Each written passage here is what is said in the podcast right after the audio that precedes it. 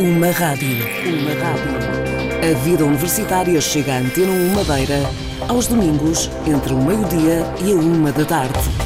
Entrevistas, ofertas formativas, música, testemunhos, investigação.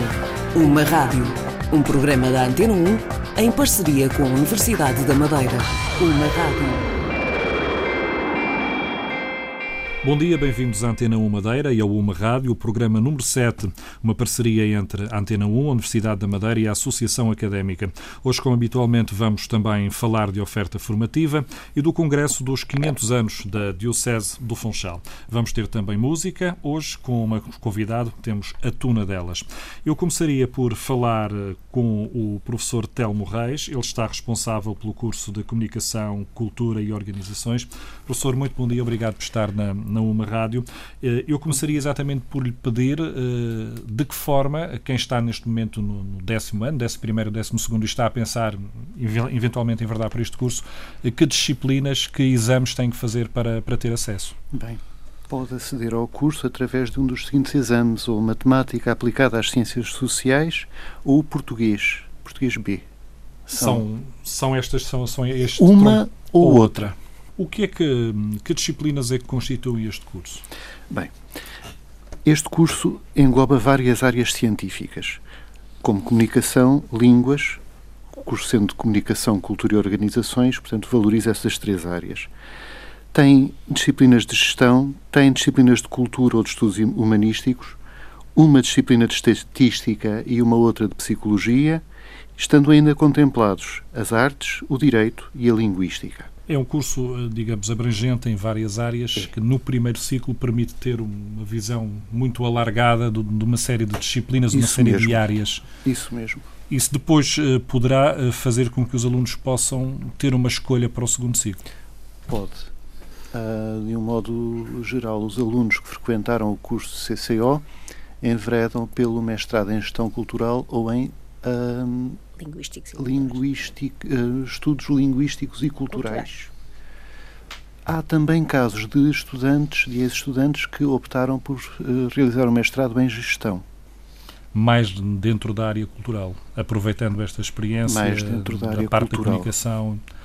Professor, eh, neste momento na universidade há projetos a decorrer. Este curso permite que os alunos tenham projetos de investigação, possam fazer algum tipo de projeto, não? Não, que eu saiba, não. Não é possível. No, no âmbito do primeiro ciclo, não. Portanto, a investigação desenvolve-se âmbito de, no âmbito de um segundo ou terceiro ciclo, uhum. não tanto num primeiro ciclo. No primeiro ciclo, o objetivo dos estudantes é completar os ECTS relativos às unidades curriculares. Em termos de, de futuro, em termos de empregabilidade, o que é que os alunos podem esperar deste curso? Em que há áreas um, que saídas há um leque de saídas profissionais que eu passo a referir. Os alunos uh, com um grau de licenciado no curso de Comunicação, Cultura e Organizações podem se candidatar a cargos de assessoria de direção, assessoria cultural, assessoria de comunicação, assessoria de administração, secretariado de atendimento, jornalismo, relações públicas, marketing e publicidade, audiovisual e média interativos, cinema, nas áreas de crítica e guionismo, artes, mediação e espetáculo, consultadoria, ensino e investigação e eh, o ensino e investigação uh, em ações de formação específicas e a comunicação nas empresas. São cursos que ficam completos ou acabam por haver sempre uma ou outra vaga no, no, no ano letivo? Tem preenchido sempre todas as vagas se, e, e tem ideia que na primeira chamada, na primeira fase. Na primeira fase. Isto poderá de alguma forma indiciar que a taxa de empregabilidade destes cursos também é boa? Não necessariamente. Uh, na situação que todos nós conhecemos e que estamos a atravessar, Uh, há alunos que concluem o curso CCO com boas classificações, mas não conseguem encontrar trabalho.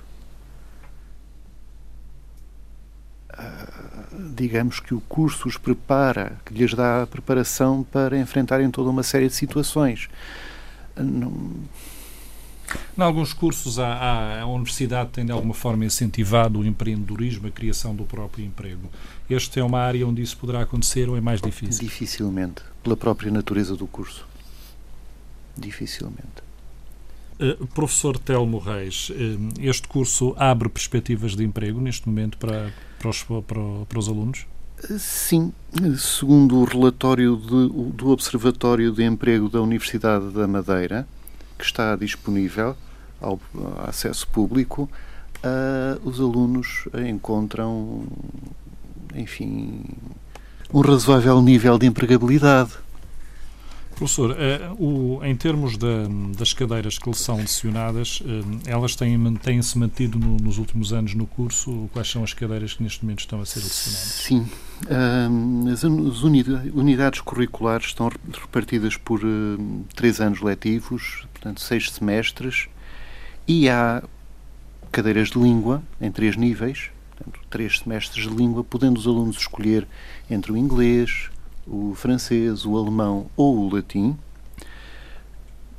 Tem uh, as chamadas disciplinas de formação científica, cultural, social e ética, introdução às ciências empresariais, a memória e identidade cultural, língua e cultura, o português e o espírito de aventura, civilizações e culturas clássicas e pensamento crítico. Têm uma unidade curricular de oficina de texto ainda no primeiro ano. E depois, no segundo e terceiro ano, hum, o plano curricular contempla disciplinas da área das humanidades, como estudos europeus, estudos políticos, problemática das religiões, cadeiras da área da gestão como comportamento organizacional, teoria da comunicação e, e argumentação, análise do discurso mediático, estatística para as ciências sociais, fundamentos de psicologia, linguística românica, etc. Há também, por exemplo, em opção duas unidades curriculares da área de direito, como hum, introdução ao direito e direito económico e da empresa, que são opções que os alunos podem frequentar, marketing, pragmática da comunicação, a cultura portuguesa contemporânea e noções de contabilidade e análise financeira, isto num plano geral. Portanto, devo ter saltado algo. Do primeiro enfim, ciclo. Do, tudo num primeiro ciclo. primeiro ciclo. Portanto, o nível das cadeiras destas unidades curriculares é, para parte delas, básico ou elementar, para algumas é já intermédio e visa, de facto, preparar os alunos para prosseguir estudos noutras, uh, noutros âmbitos, no âmbito de um segundo ciclo. Professor Telmo Reis, já vamos voltar a conversar. Eu vou propor que hum, façamos uma pequena pausa musical para ouvirmos a música Foi Deus, interpretada pela Tuna Delas.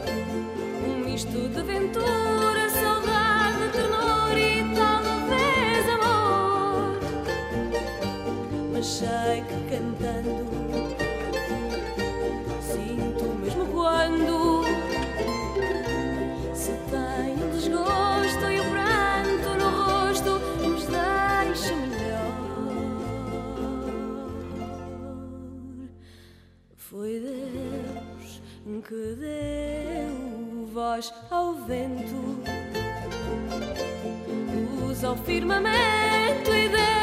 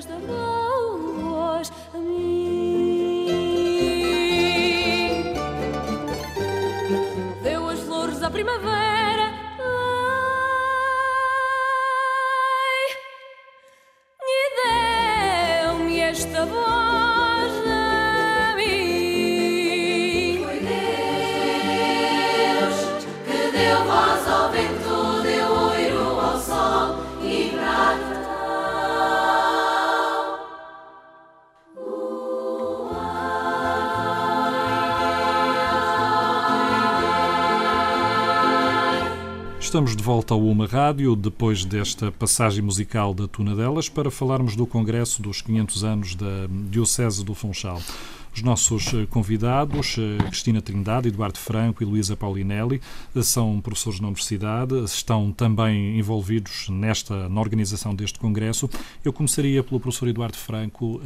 O que é que está na gênese da criação deste Congresso dos 500 anos? A Diocese celebrou recentemente esses 500 Está anos. Sim, durante este ano é o ano de- das celebrações de 500 anos de história de uma diocese, que é a Diocese do Funchal, que na sua fundação em 1514 foi-lhe dada a prerrogativa de ter jurisdição canónica sobre todos os territórios descobertos e a descobrir. Eh, Durante algumas décadas, a Diocese do Funchal envolveu, em termos de jurisdição, quatro continentes, tornando-a eh, a Diocese maior do mundo de todos os tempos.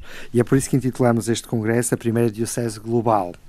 Entendemos, eh, em- eh, num diálogo entre a Diocese e a Universidade da Madeira, mas também de outras universidades portuguesas e estrangeiras, eh, fazer uma grande equipa para preparar um evento científico para assinalar estes 500 anos, eh, para completar as celebrações com cultura e ciência e completando assim as celebrações litúrgicas, pastorais, manifestações culturais e populares que estão a decorrer por toda a ilha.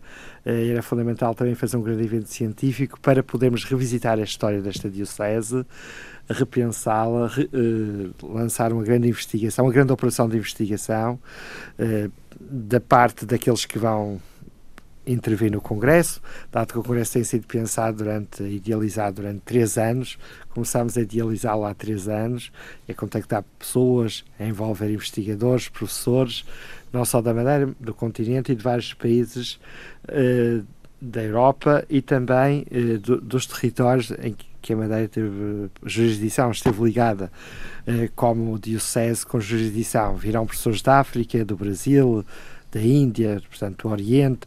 Eh, será um congresso verdadeiramente internacional.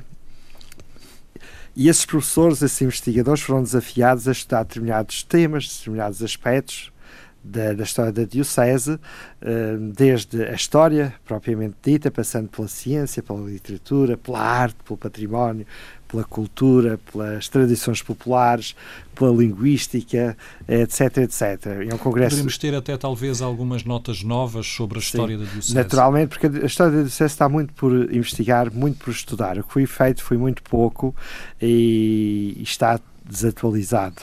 E era fundamental olhar a história da Diocese eh, de acordo com a ciência contemporânea, com aquilo que é a nossa epistemologia eh, científica atual, não só por uma ótica de história religiosa, mas numa ótica muito mais alargada, muito mais leidoscópica. E assim teremos pessoas das mais diferentes áreas e das mais diferentes proveniências e inscrições científicas. E, portanto, uh, penso que vai ser um, espaço, uma espécie de pequena universidade que durante quatro dias uh, vamos poder aprender e conhecer a história da nossa Diocese, não só na ótica local, mas interligando-a com aquilo que é a história nacional e internacional. E vamos ter figuras muito prestigiadas, destacaria a participação de Edgar Morin, que é um dos grandes pensadores mundiais vivo, que vive em Paris e que virá, mas também teremos pessoas das mais diferentes áreas uh, no plano nacional e regional. Uh, podemos dizer que será uma grande oportunidade para fomentar o conhecimento da história, não só da Diocese, mas da história da Madeira, porque estes quatro 500 anos de, de história da Diocese compaginam-se com a nossa história da Madeira. E não podemos conhecer a história da Madeira sem conhecer a história da Diocese, que a história da Diocese é essa grande instituição que organizava, no fundo, aqui a Igreja Católica, a religião predominante aqui na Madeira, eh, foi responsável por diferentes dinamismos, diferentes criações culturais património material e imaterial, no plano educativo, no plano da história da arte. Nós, por exemplo, não podemos estudar a história da arte madeirense sem o contributo da Diocese absolutamente fundamental. Como não podemos estar ciência madeirense sem entendermos o contributo de muitos padres, muita gente ligada à igreja, de muitas instituições. Muitas podemos, das publicações não, que hoje temos sim, sobre não, a história foram é, feitas por alguém, foram feitas por religiosos. Que era, era o grande, a grande elite letrada era da igreja. Uh, não podemos entender, nem a comunicação social e a história da comunicação social, da imprensa periódica, se pode entender sem a participação do clero. O clero está ligado à fundação de muitos órgãos de imprensa, à sua direção e até hoje em dia uh, grandes órgãos aqui madeirenses da, uh, de imprensa estão ligados, portanto, ao clero e, à, e ao papel de, da Diocese na formação de agentes para a comunicação social, que é do, dos órgãos que são uh, até favoráveis à Diocese, que é de outros que não são favoráveis e que têm lá responsáveis que foram formados pela própria Diocese. e é, é, extraordinário ver até que no plano de, não podemos estar as origens da imprensa madeirense e o papel da Diocese do Funchal nesse campo. Como não podemos compreender a história da Madeira uh, no plano, por exemplo, da educação, uh, sem o papel da Diocese, portanto, das instituições diocesanas e de ordens religiosas e de muitas figuras ligadas à Igreja na formação da elite intelectual madeirense ao longo destes séculos. Portanto, estudar a história da Diocese é estudar a nossa história, compreendermos melhor, conhecermos melhor e, portanto, também quisemos tornar este congresso não um congresso fechado, mas um congresso aberto, eh, aberto especialmente a professores eh, e a todos os interessados em geral, aos agentes ligados à Diocese do Funchal, catequistas, agentes pastorais, padres, mas todos aqueles que se interessam pela cultura e pela história, porque este congresso não é um congresso confessional, é um congresso de cultura e de ciência e todos poderão participar e conviver com grandes especialistas que vão ali partilhar o seu conhecimento. E, de facto, eh, e também foi constituído como ação de formação para professores, que dará créditos e créditos eh, razoáveis para esse efeito, e, portanto, apelamos a que todos participem, porque será um, um acontecimento inédito e, e, difícil de repetir, dada a pleia de, de, de estudiosos de alto gabarito que vão participar neste congresso. Professor, data e local para o congresso? Setembro 17, 18, 19 e 20. E, e interessante, gostaria de destacar que no fim, no dia a seguir ao Congresso, haverá uma missa na Sé, eh, na Sé Patriarcal. Uh, que será cantada em latim por Luís Represas e João Gil, eh, que é algo eh, até inesperado. Portanto, João Gil e Luís Despesa prepararam uma missa em latim, cantada em latim, que vai ser cantada por eles na, na, na Sé, por exemplo, pelo Sr. Bispo e por outros, outras figuras da Igreja Nacional e Regional. E por esse momento extraordinário temos uh, esta missa cantada assim por estas grandes figuras da música portuguesa, do rock português, cantarão a missa em latim. Acho que é extraordinário. Professor, e o, o local será do Congresso? Será no Casino Parque Hotel e as inscrições estão abertas eh, tem uma sala imensa, eh, apelamos à participação, serão todos bem-vindos, aqueles que se interessam pela cultura, têm amor ao conhecimento, à nossa história, à nossa terra. Será um momento alto também para valorizar aquilo que é a nossa cultura e a nossa história, porque muitas vezes nós olhamos para a nossa história, para a nossa cultura, uh, como algo inacessível, algo que é só para os intelectuais, para uma pequena elite. Não, a cultura é para todos e este congresso é para todos e quisemos que, que, que, que, que o conhecimento que aqui partilharmos seja acessível a todos, ao maior número que seja democrático. Eu sempre defendi a democratização da cultura uh, contra a sua elitização excessiva. Este é o momento e este congresso é a prova disso mesmo. O congresso é para todos. Venham, participem, aprendam e vão ficar mais. Uh, mais a saber um pouco mais e melhor sobre a nossa história fica o convite do, do professor Eduardo Franco para setembro. Uh, professora Cristina Trindade, uh, eu colocava-lhe uma questão uh, mais em termos históricos. alguma razão especial para o Funchal ter recebido, entre aspas, esta diocese, para ficar com tanto território sobre a sua alçada? Não poderia ser, ter sido feito, por exemplo, de Portugal continental, de uma outra diocese? Repare, levou quase um século entre a descoberta da ilha, 1420, e, e a, a, criação da primeira diocese, não é? 1514. Portanto, Portugal já estava bem lançado na sua, na sua, no seu movimento de expansão e uh, se se cria aqui numa ilha a primeira diocese é porque não faz sentido que ela seja criada num território continental, porque isso não, não, não seria um marco a assinalar a expansão e nós éramos um povo num claro movimento expansionista. Também havia uma diocese já criada no norte da África e, de qualquer modo, preferiu-se criar nas terras novas, nas terras descobertas. O norte da África não é uma descoberta, é uma conquista, não é? A Madeira assinala a primeira descoberta, ou redescoberta, o que lhe queiram chamar, mas é a primeira fixação de, de, de portugueses em território onde não havia ninguém não é? é? O primeiro marco da nossa expansão é verdadeiramente a Madeira. E é desse ponto de vista que ela, que ela é, tem um papel especial, porque a Madeira funciona como laboratório para, para todo o resto do Império, quer a nível uh, religioso, quer a nível administrativo, quer a nível económico. Há muito, muito ensaio que se faz aqui na Madeira e que depois é exportado para o resto do Império. E a Diocese é um desses, uh, corresponde a um desses ensaios, não é?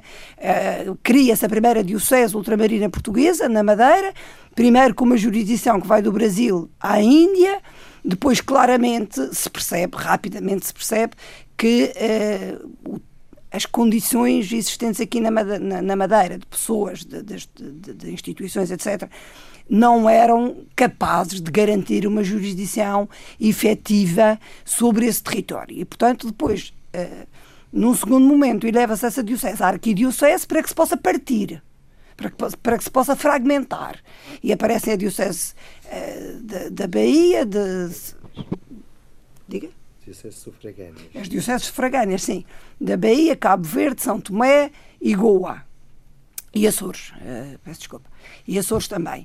E depois, quando estão criadas todas essas dioceses, aquela enorme estrutura que era a arquidiocese, que nunca chegou a ter aqui o arcebispo residente. Portanto, vê-se que, é uma, vê que é uma construção um bocadinho uh, forçada, um bocadinho incapaz de, de, de, sobreviver, porque faz-se a arquidiocese, mas nunca para cá vem o arcebispo. Nem para cá viria fazer grande coisa, porque de facto não havia não aqui... Não tínhamos os meios não para podermos... Não havia os meios, não havia os meios. Portanto, é uma construção mais administrativa do que outra coisa. Serve para o fim da criação das dioceses sufragâneas. Morto o, o primeiro arcebispo, do Martinho de Portugal, a Madeira retorna à sua condição de diocese sufragânea de Lisboa, mas já tinha cumprido a sua missão enquanto primeira diocese e uh, primeira arquidiocese. Uh, isto teve implicações no, no nosso património, na, na, nossa história cultural, teve com certeza. O que é a Diocese? A Diocese, esta criação. É, é, eu diria, mas eu sou uma mulher da história da Igreja, portanto sou suspeita. Eu começo logo por, por declarar aqui as minhas fidelidades, que é para ninguém se espantar depois com as análises que eu possa fazer. Mas eu diria que estudar a história religiosa é estudar a história política, a história económica, a história da arte, história das mentalidades, história social, história da educação. Portanto, Uh, faz todo o sentido estudar a história da Igreja, porque não é de facto uma coisa confessional, pequenina, apertada, com os limites muito definidos, não. A história da Igreja está em todo o lado. Todos nós, hoje, ainda hoje, por mais que a gente se declare ateu, a nossa matriz cultural, de valores, etc., é, é da Igreja é cristã. Portanto, nem sequer vale a pena conjecturar muito para fora da, da, da, história da Igreja. Seria importante, seria importante, talvez, eh, para as gerações mais novas, perceber a força que a Igreja tinha, no, no até no próprio poder político, no, no poder de gestão do, dos países. No caso tem, de Portugal. Tem, eu vou-lhe dar um exemplo muito concreto. Por exemplo, a administração da justiça. Supostamente é uma atribuição do rei, não é? A primeira atribuição do rei é a administração da justiça. Na prática, como é que isto funciona? As justiças régias chegam a poucos lados. Aos corregedores, nas, nas, nos sítios principais, mas não chegam às populações mais espalhadas pela ilha ou por outro sítio qualquer, não é específico da Madeira. Uh, que justiças é que chegam à última das pessoas da ilha? As religiosas. Ou seja, até numa coisa tão importante e tão central como é a administração da justiça, saber o que é crime, o que é pecado, quem pune, como pune, etc. Quem é que introduz valores, regras, moral, o que é certo, o que é errado, o que é que se pode fazer, o que é que não se pode, junto das populações? É a Igreja. Portanto, é um auxiliar precioso do poder político. O poder político precisa da Igreja para chegar até às populações mais recônditas e a, a Igreja precisa do poder político eh, para lhe, para lhe dar espaço de, de, de, atuação. Ela teve também, a Igreja, um, um, papel muito importante no campo da educação. Eram, sobretudo, as ordens religiosas que, nos territórios ultramarinos, eh, ensinavam o português, eh, não só a parte religiosa, mas também a língua. Eram eles que depois também tratavam das questões culturais. Houve também aqui um peso bastante forte né, durante, durante estes últimos, não diria os últimos 500 anos, mas pelo menos nos últimos escolas, 400. As primeiras escolas, constituídas enquanto tal, na Madeira são religiosas. Temos o seminário. Primeiro temos os mestres de, de, de, de ler, que há por todos eh, os sítios, mais ou menos, por todas as freguesias. Há os mestres de gramática, os mestres de ler, uh, que ensinam as primeiras letras, não a toda a gente, como se sabe, às classes mais abastadas. Mas depois, para se fazer uma formação um bocadinho mais uh, estruturada, tinha que se entrar numa organização eclesiástica, eclesial, ou, ou sob a tutela da Igreja, ou seminário, ou mais tarde, mais tarde, quase simultaneamente, o Colégio dos Jesuítas. Portanto, uh, é inútil pensar a, a educação na Madeira à margem das estruturas religiosas. Professora já nos abriu aqui muito apetite para este congresso de, de setembro. Uh, agradecemos a sua colaboração. Uh, professora uh, Luísa Paulinelli, os alunos são também convidados a participar neste congresso, vão ter um papel interventivo. Claro, os alunos são convidados a participar, são também convidados a participar na organização, alguns deles vão, vão participar do, do secretariado executivo e por isso vão, vão poder viver em primeira mão este, este congresso e todos aqueles que estão a frequentar os primeiros ciclos, os segundos ciclos e os doutoramentos são convidados a participar. Têm, aliás, um, uh, uma, uma taxa de inscrição mais baixa eh, para, para favorecer a sua participação e têm neste Congresso uma oportunidade uh, muito importante para obter mais conhecimento, para poder conviver com estudiosos, com investigadores que vêm de universidades de Portugal, desde os Açores ao Minho, a Lisboa, uh, universidades europeias, uh, de França, a Itália e também, como disse o professor José Eduardo Franco, de, outro, de universidades de todo o mundo e de centros de cultura e de investigação de todo o mundo. Por isso, uh, são raras estas oportunidades uh, que permitem uma visão tão abrangente, tão alargada, o, o, a possibilidade de contactar com investigadores e estudiosos como o professor Edgar Morin, o professor eh, Pierre-Antoine Fabre, a professora Maria Grazia Russo, que vem de, de Itália, uh, e outros uh, investigadores que vêm do Brasil. Isto poderá, de alguma forma, também, permita-me esta expressão, abrir o apetite para alguns alunos enverdarem depois por esta por esta estas áreas, exatamente. Áreas. É um congresso interdisciplinar. Nós temos as áreas da história, a arte, a ciência, a literatura. Por isso, são, são várias áreas que tocam também vários interesses e que servem também, como diz muito bem, como incentivo à investigação. É importante incentivarmos a investigação aqui uh, na Universidade da Madeira e, e na região e. Um, e, porque a investigação é no fundo aquilo que também este congresso quer ser é uma uma visão do passado uma revisão do passado mas também uma reflexão para o presente e as bases do futuro se os congressos ficam só pelas elites intelectuais e não chamarem os alunos eh, do primeiro ciclo, do segundo ciclo, nós não estamos a construir futuro. É importante construirmos o futuro. E a investigação uh, é algo que junta o, aqueles que são, as, que são as elites, que hoje constituem as elites, e uh, os, aqueles que estão a começar hoje na investigação. Por isso, os congressos são oportunidades que os alunos não devem perder. Obrigado, professora Luísa Paulinelli. Falamos sobre o Congresso dos 500 anos da Diocese do Funchal, que será em setembro no Centro de Congressos do Casino da Madeira. Vamos fazer uma pausa musical, não sei se bem a propósito ou não, a faixa é A Queda do Império e a tuna delas. Muito bem, muito bem. Vai.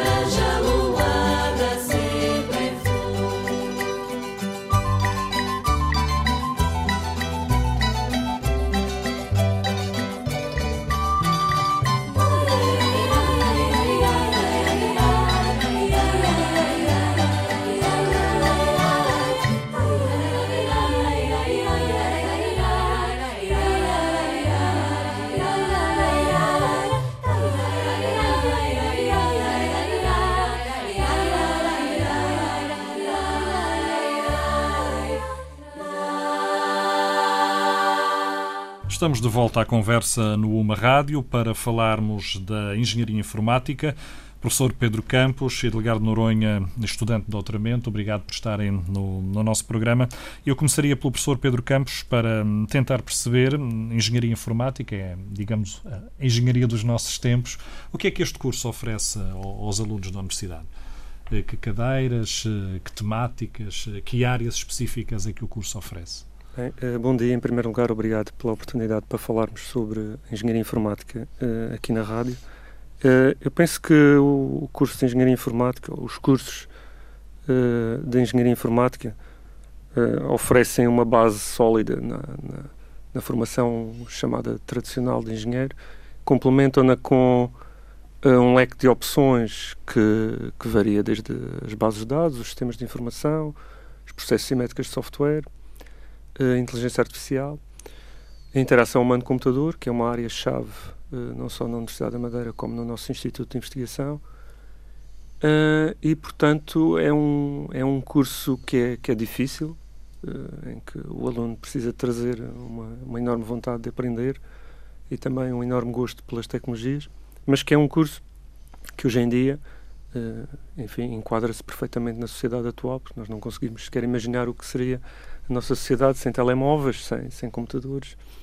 O, quando o professor diz que o curso é difícil e é necessário uma base sólida e muito trabalho, hum, que áreas é que são necessárias para entrar neste curso de, de informática, de engenharia informática? Eh, em termos de formais, basta o Exame Nacional de Matemática, Uh, quando eu digo que é difícil, uh, enfim, em parte é porque a matemática e todas as suas ramificações são sempre mais difíceis do que muitas outras áreas. não vale a pena esconder esse facto. mas também porque não existe, digamos, um, um um limite físico ao, grau de complexidade que nós humanos conseguimos ter para processar e tratar a informação. Quer dizer, a informação pode ser infinita e a forma como nós a usamos e manipulamos uh, altera-se todos os dias. Eu costumo dizer aos alunos que a única constante que a engenharia informática tem é a mudança. Nós nunca sabemos o que é que vai acontecer amanhã. Eu tive um professor que me dizia que a taxa de desatualização de conhecimentos em engenharia informática era de 20%. O que significa que ao fim de 5 anos eu não sei nada. Daí eu, eu, eu ter uh, colocado a ênfase no, na vontade de aprender. E, portanto, é um curso que se, em que a gente se preocupa não por, uh, com a tecnologia atual, mas sim por, por fornecer uh, os mecanismos de aprendizagem e de adaptação que um engenheiro, no exercício da sua atividade, vai precisar para, para enfrentar, enfim, os, os desafios futuros. Isto em termos de, do mesmo no primeiro ciclo, né, há já uma componente prática, Sim.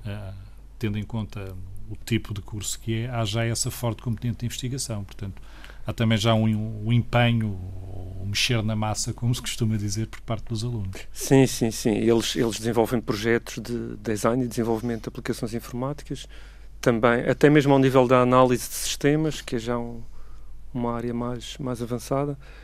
E, e, e, obviamente que o primeiro ciclo funciona como rampa de lançamento eh, para, para outras aventuras.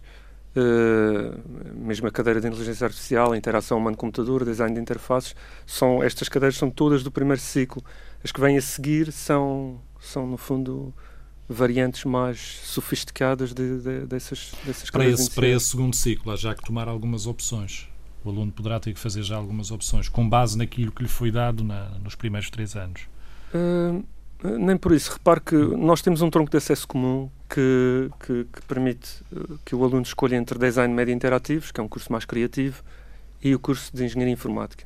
Depois, no fim do primeiro ciclo, temos o segundo ciclo, que é o mestrado em engenharia informática.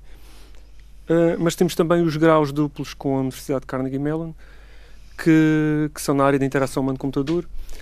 E, portanto, o, o, aluno, no final do primeiro ciclo, pode continuar para o segundo ciclo, uh, que é o que a maior parte dos alunos faz, pode ir trabalhar, pode, uh, pode inclusive concorrer ao, ao, aos tais graus duplos com a Carnegie Mellon e aí especializar-se mais numa área que é a interação humano-computador e também pode, uh, enfim, depois prosseguir para o doutoramento eh, caso, caso goste de fazer investigação. Eh, professor, este, este acordo que existe com a Carnegie Mellon abre hum, perspectivas interessantes eh, para já sair da região, ir lá fora conhecer o trabalho que lá, se faz, essa investigação, e dá também uma mais-valia depois quando vão procurar trabalho. Sim, sim, sim.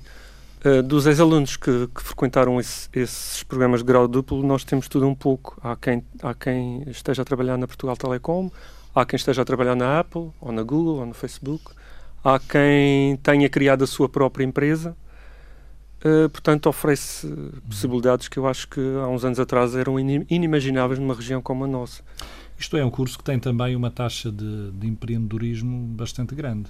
Permite, até porque esta, esta formação permite isso. Sim, sim, é, é um aspecto que, que, nós valorizamos bastante e que é bastante positivo, acho eu, uh, sobretudo nos dias de hoje, que é a, a possibilidade ou, ou, a capacidade de conseguirem criar a sua própria empresa, o seu próprio negócio. Como o mercado é global, isso facilita um pouco, uma vez que nós já não estamos presos às nossas uh, fraquezas geográficas, chamemos assim, uh, e muitos alunos uh, optam por, por essa via. Sim. Nós tivemos já aqui alguns sim. exemplos de antigos alunos, não neste curso de informática, uhum. mas no outro uh, paralelo a este, uhum. uh, que conseguiram criar, uh, criar empresas uhum. e, e se ingrar no mercado de trabalho. Uh, Delgado Noronha é, é, estudante de doutoramento neste, neste momento. Como é que correu este curso de, de Engenharia Eletrónica? Informática. Informática, peço desculpa. Começo por agradecer o convite para vir cá. Uh Podemos dizer que é um curso igual a todos os outros. O professor aqui estava a dizer que é, que é muito difícil, tudo bem, tem as suas dificuldades, mas como, como em tudo na vida, se tivermos aquela vontade, aquele gosto pela, pela área, conseguimos fazer o curso e, e no meu caso fiz a licenciatura e o mestrado e neste momento estou no doutoramento. Uh, alguns colegas meus a seguir ao doutoramento foram trabalhar, alguns decidiram fazer o doutoramento, por isso não é, não é nada assim muito difícil. Eu penso que, que é mais ou menos parecido a qualquer outro curso. No, Mas há, há, que, há que haver aqui um gosto para estas questões da informática, ou não? Sim, se estamos a fazer um curso numa certa área, convém haver um certo gosto naquela área. Existem uhum. certas pessoas que às vezes entram porque, talvez por a questão de empregabilidade, normalmente esses casos correm mal e as pessoas acabam por desistir do curso e mudarem para um curso que, que no fundo gostam mais uhum. e podem até não, não ter tanta empregabilidade, mas ao menos a pessoa gosta do que está a fazer. Os teus objetivos passam, estávamos aqui há pouco a falar da questão do empreendedorismo, passam, por exemplo, por, por criar uma empresa ou estás mais vocacionado para um projeto para entrar na área de investigação? Eh, neste momento já estou na área de investigação, uh, gostaria sim de criar uma empresa, como penso que a maior parte dos meus colegas também. Uh, a intenção é talvez tentar manter um paralelo entre ter uma empresa própria, tentar fazer algo, algo meu que, da forma como eu quero e ao mesmo tempo tentar manter sempre uma pequena componente de, de, investigação, tentar manter um paralelo dos dois. A investigação é fácil hoje em dia? A investigação não é fácil. A investigação exige, exige que as pessoas uh, passem por um processo, por vezes pode ser algo demorado, provavelmente de alguns meses no mínimo, em que existe, existe uma ideia, uma pergunta que, que a pessoa tem, que tem que ser investigada, tem que ser visto como é que as outras pessoas no resto do mundo estão a fazer ou falar sobre a área, tem que ser feito teste, tentar provar que a nossa ideia de facto vale a pena e acaba num processo de, de escrita de um artigo que deverá ser aceito pelo, pela comunidade internacional e que pode muitas vezes ser reprovado e, e, muitas vezes quando é reprovado tem que voltar outra vez ao início e voltar a reformular tudo. Por isso depende do ponto de vista da pessoa, normalmente não é muito fácil, mas dá sempre aquele gosto de, de continuar e de voltar a fazer mais e continuar sempre na área.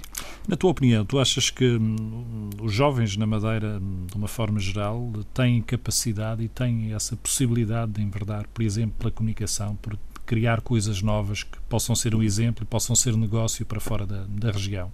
Sim, sem dúvida. Como o professor tinha falado no, na coordenação com Carnegie Mellon, muitas pessoas que estão a sair de desse curso estão a, a, ser, a ser absorvidos por grandes empresas de, da área. Uh, outras pessoas que saem do, do mesmo curso criam a sua, a sua, própria empresa e, de momento, penso que estão a ter mais ou menos algum sucesso, mesmo as que estão a, acabar, a ser criadas recentemente, estão a ter algum sucesso, por isso penso que sim. Hum, professor, isto, engenharia informática, será mesmo o nosso futuro? Há pouco dizia que a taxa de desatualização é de 20%, mas eh, será mesmo o nosso futuro? No universo daqui a 10 anos, tudo o que fazemos continuará ou ainda mais dependente de, dos nossos dos meios informáticos? É, pois eu costumo dizer deixemos para o amanhã o que, o que, é o que é dia do, de amanhã pertence. A gente nunca sabe o que é que vai acontecer a seguir. Daqui a 10 anos, eu penso que nós vamos continuar com os mesmos problemas, uh, uh, enfim, ao nível tecnológico que temos hoje em dia, porque, como eu disse, a, evolução dos sistemas uh, é uma coisa difícil de, de, de identificar. por exemplo, no, numa das nossas disciplinas este semestre, nós colocámos os alunos a usar o Google Glass, quer dizer, que é um computador metido lá nos óculos, que é uma coisa que não lembra nem ao menino Jesus, como se costuma dizer. Portanto, daqui a 10 anos é sempre muito difícil prever o que é que, o que, é que a sociedade vai valorizar mais, ou vai precisar mais. Mas eu penso que há uma coisa que nunca vai deixar de mudar, que é a forma como nós nos relacionamos e comunicamos uns com os outros e os processos sociais que estão subjacentes a essa, essa comunicação e colaboração que tem de ser sustentados pela informática. sobretudo, que, é, que a informática permitia, aquele conceito de proximidade fora a distância geográfica, e isso irá manter-se sempre. Pois, exatamente, quer dizer, as pessoas que trabalham longe vão continuar sempre com saudades de casa, quer dizer, as pessoas que, que trabalham muito uh, em, em, em, regime ambulatório quase, uh, também vão continuar a precisar de, de um acesso mais eficaz a, a todo o seu uh, todo o conteúdo do seu trabalho. Portanto, eu acho que essas coisas nunca vão, nunca vão deixar de existir. Quer dizer, nós vamos continuar com, com mais ou menos a mesma sociedade que nós temos hoje em dia. Temos aqui uma área de futuro, pode-se assim dizer.